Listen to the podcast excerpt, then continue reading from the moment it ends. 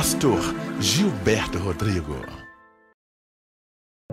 A graça a paz, povo de Deus, vamos para o nosso Café com Jesus, uma reflexão de fé. Então, eu quero convidar você a tomar seu cafezinho aí muito gostoso. Enquanto você toma seu café, vamos buscar uma reflexão do alto da sala do trono. Bom, antes gostaria que você compartilhasse desse canal, que você desse um like, que você acionasse o sininho e compartilhe para todos os seus contatos. Vamos formar um poderoso batalhão levantado por Deus. Eu quero falar hoje sobre alguns segredos espirituais, sobre os milagres da madrugada com Deus. Ponto-chave da fé que vai fazer uma grande diferença nos nossos corações. Provérbio 8, 17 17 fala assim: Eu amo os que me amam, e os que de madrugada me buscam me acharão. Então Deus quer se revelar para os seus que buscam uma profundidade na madrugada. Salmo 119, versículo 148 diz assim: fico acordado nas vigílias da noite, a fim de refletir sobre as tuas promessas. Então, o salmista, nas madrugadas, Deus dava muitas, assim, profundidade para o salmista. E no versículo 62, a Bíblia fala que o salmista acordava só para poder fazer a oração da gratidão. É muito forte isso.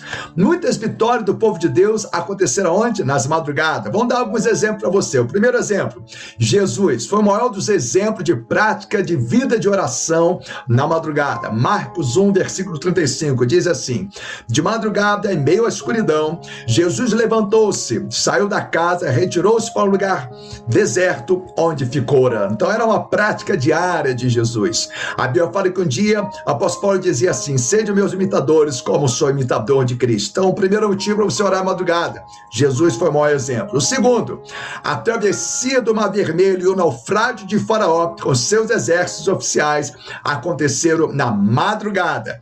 Êxodo 14, 24 diz assim: No fim da madrugada, do alto da coluna de fogo e de nuvem, o Senhor viu exércitos egípcios e eu pôs em confusão. Aconteceu na madrugada. Ah, pastor, mas eu vi na minissérie que Faraó não foi naufragado. Mentiro para você. Salmo 136, versículo 15 diz assim: Lançou Faraó e seu exército no mar vermelho, porque o seu amor dura para sempre. Então Deus, ele te ama tanto que ele guerreia as suas guerras.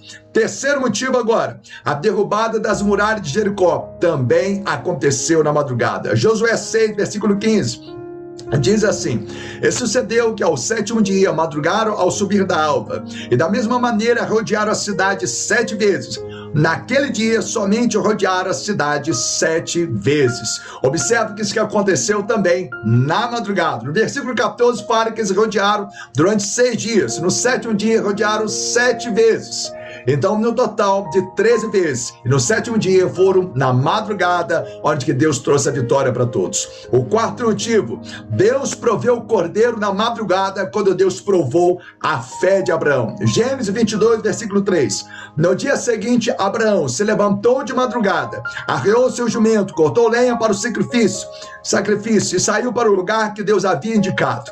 Isaac e dois empregados foram junto com ele. Então está lá, peregrinando, Abraão está junto com seu filho, está mais dois servos. Quando chega na ponta do monte, Abraão fala assim para aqueles servos: Olha, ficai aqui, nós subiremos e voltaremos. E assim foi é, Abraão com Isaac, Deus proveu o cordeiro. Aí ele nasceu aquela frase: Deus proverá. Jeová Jiré, glórias, aleluias. O quinto motivo para você orar madrugada, o grande terremoto espiritual, quando Paulo e Silas estavam na prisão, Atos 16, 26. Por volta da meia-noite, Paulo e Silas Silas estavam orando, entoando hinos de louvor a Deus, enquanto os demais presos ouviam. E a gente sabe da história que todas as correntes se arrebentaram, não só de Paulo e Silas, mas de todos ao seu redor.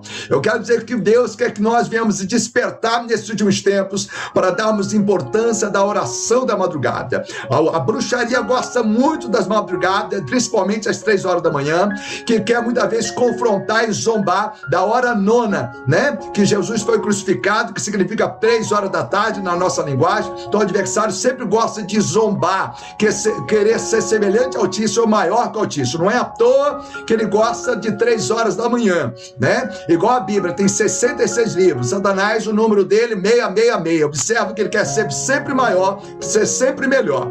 Então desperta, povo de Deus. Vamos a partir de hoje ter uma vida de oração na madrugada. Um beijo no coração de todos. É em Cristo Jesus. Fica na paz de Cristo, que Deus venha guardar a todos.